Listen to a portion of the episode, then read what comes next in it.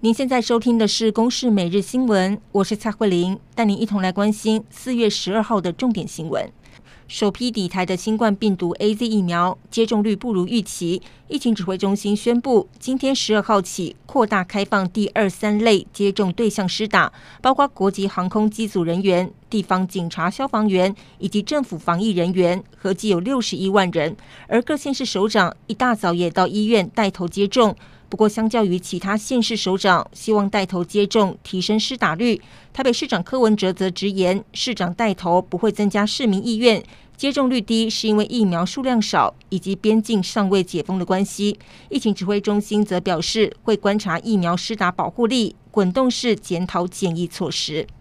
旱象持续，中部地区水情持续严峻，现在启动公五停二的机制。经济部长王美花则表示，四月份的水情不理想，中部的限水措施，希望让用水可以持续到梅雨来临。加上科学园区节水措施，目前产业界是不受影响，生产没有问题。不过，负责供应大台中地区用水的德基水库，现在蓄水量只剩下了百分之四点八，当地农民则担心影响农作物生产，赶紧举办祈雨仪式，希望老天赶紧降雨。而南投主要的茶区竹山镇也因为缺水，茶树无法发芽或是干枯，当地农民则担心将会影响到春茶的收成。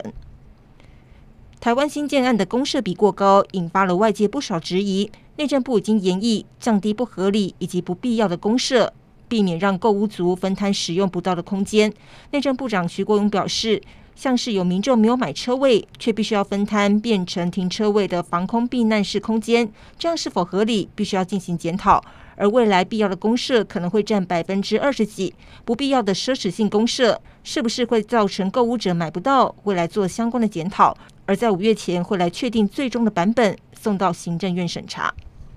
中国不断升高武统台湾的军事威胁，美国国务卿布林肯坦言。美国高度关切中国对台湾步步进逼的行为，并且警告任何试图以武力改变现状将是严重的错误。我外交部对此是表达感谢，而不止拜登政府挺台，前国务卿庞佩奥也在社群平台分享他吃台湾凤梨干的照片。台南市长黄伟哲更留言邀请庞佩奥访台，直接到台湾产地品尝凤梨以及自由。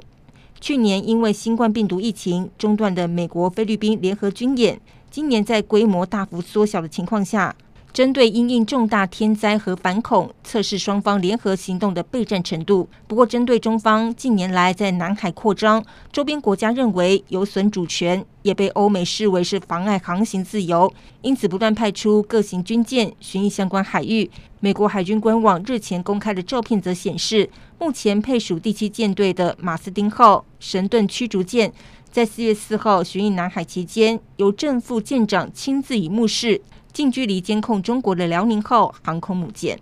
以上由公视新闻制作，谢谢您的收听。